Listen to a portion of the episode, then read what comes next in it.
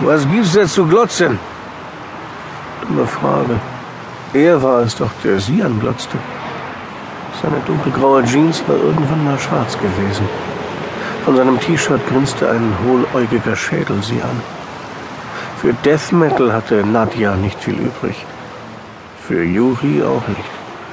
Das war ihm aber nicht klar. Und wenn, hätte es ihn kaum interessiert.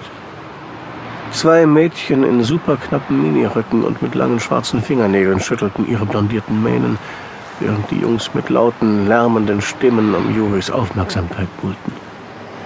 Noch mehr Fans hatte er nicht nötig.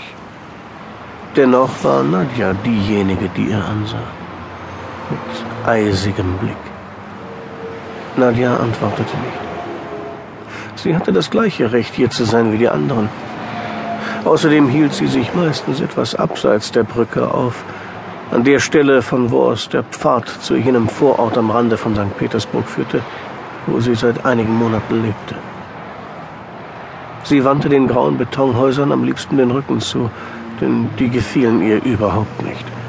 Kurz nachdem sie dort eingezogen waren, hatte sie sich einmal verlaufen und war stundenlang umhergeirrt, bevor sie nach Hause gefunden hatte. Danach hatte sie gelernt, sich an einem Zeichen neben der Eingangstür zu orientieren. Dort, wo der Putz abgebröckelt war, sah die Mauer aus wie ein Hundekopf. Das war das richtige Haus. Hey, du! Juris Stimme klang schroff. Die anderen Stimmen verstummten. Die ganze Clique drehte sich zu ihr um. Sie kannte jeden von ihnen vom Sehen, entweder von der Schule oder vom Hof, der zwischen den Häusern lag. Ein paar von ihnen gingen in dieselbe Klasse wie sie, doch die meisten waren älter. 17 ungefähr, wie Juri. Sie waren alle untereinander befreundet, besuchten sich gegenseitig, vertrauten einander Geheimnisse an, verabredeten sich, unterhielten sich über Hausaufgaben, Sport und Musik. Nadja hatte keine Freunde. Wer wollte schon eine, die immer wieder umzog, als Freundin haben? Die Aufmerksamkeit der anderen überraschte sie. Bisher hatte kein Mensch sich für sie interessiert, obwohl sie fast jeden Nachmittag hier gestanden hatte. Jedenfalls immer dann, wenn Sergei zu Hause war. Da blieb sie der Wohnung fern, bis sie sah, dass ihre Mutter aus dem Stadtzentrum angeradelt kam. Sergei starrte sie immer so komisch an, schien sie fast mit Blicken zu verschlingen. Zum Glück war er oft irgendwo in Europa auf Reisen jedes Mal, wenn er sich verabschiedete, hoffte sie, dass er nicht zurückkommen würde.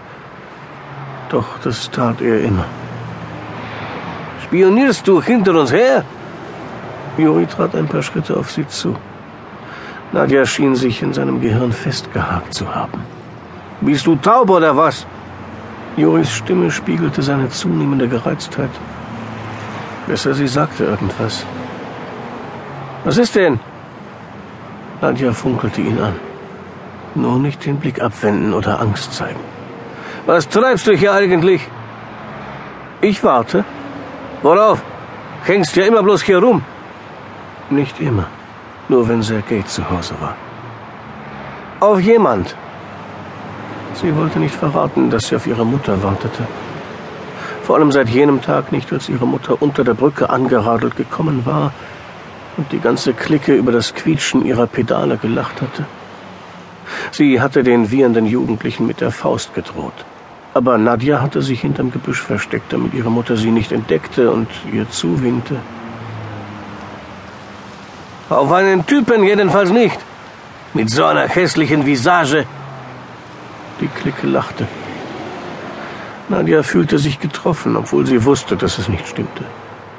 Sie hatte einen Spiegel konnte sich mit anderen vergleichen. Sie war hübsch.